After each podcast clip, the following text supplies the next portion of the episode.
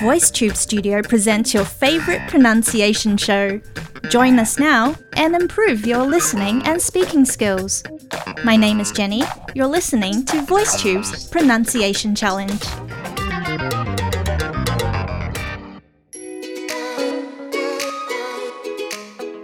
Good day, VoiceTubers. It's time for your daily pronunciation challenge. According to our video of the day, only half of your friends actually like you, according to science. W wait, what? I thought that most of my so called friends, who I'm fond of, like me back as well. This is rather disappointing, isn't it? Watch the video if you'd like to find out the scientific explanation behind this. But first, let's have a listen to our sentence of the day. But I think that actually prevented us from becoming more emotionally intimate with our people because our attention and our social circles were so fragmented and spread apart. Now let's take a closer look at this sentence. You should emphasize the word that because it is referring to the explanation of why half of your friends don't actually like you.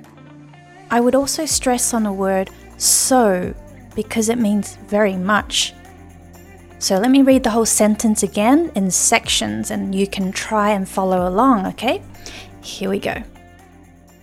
But I think that actually prevented us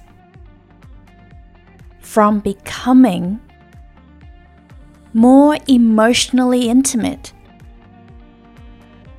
with our people because our attention and our social circles were so fragmented and spread apart. Now let's check out our vocabulary words. Number one, intimate, 亲密的 this is an adjective meaning having or being likely to cause a very close friendship or personal or sexual relationship. For example, she was enjoying the intimate moment with a crush on the sofa, but her little brother barged into the living room.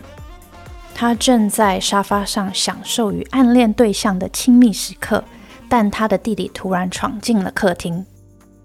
Number two fragmented, 支离破碎的.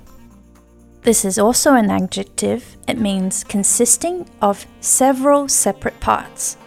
For example, she was planning on finishing marking her students' papers, but her day was fragmented by many phone calls. 她原本计划要完成批改学生的考卷，但她的一天一直被许多电话打断了。Number three, spread 使扩散 This is a verb. It means to cover, reach, or to have an effect on a wider or increasing area. For example, I didn't have a knife, so I used the back of my spoon to spread the peanut butter on my toast. 我没有刀子，所以我拿汤匙的背面来涂花生酱在我的吐司上。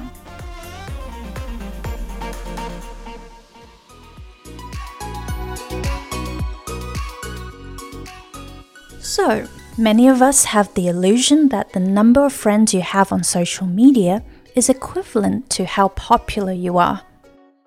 In the end, you realize that you've spent way too much time interacting via social media than actually hanging out in person. A theory brought about by studies done by the British psychologist and anthropologist Robin Dunbar reveals that the maximum number of social relationships an average person can maintain is approximately 150. Out of those 150 relationships, we can only manage five close, meaningful, high quality friendships at a time. Just how many friends do you need to be happy? When you really give this some thought, it's definitely quality over quantity, right? I think I'd be happy with only a couple of really close friends. What about you? Let us know if you agree. Thanks for listening, and don't forget to record your pronunciation challenge. Bye bye for now, and have a great week.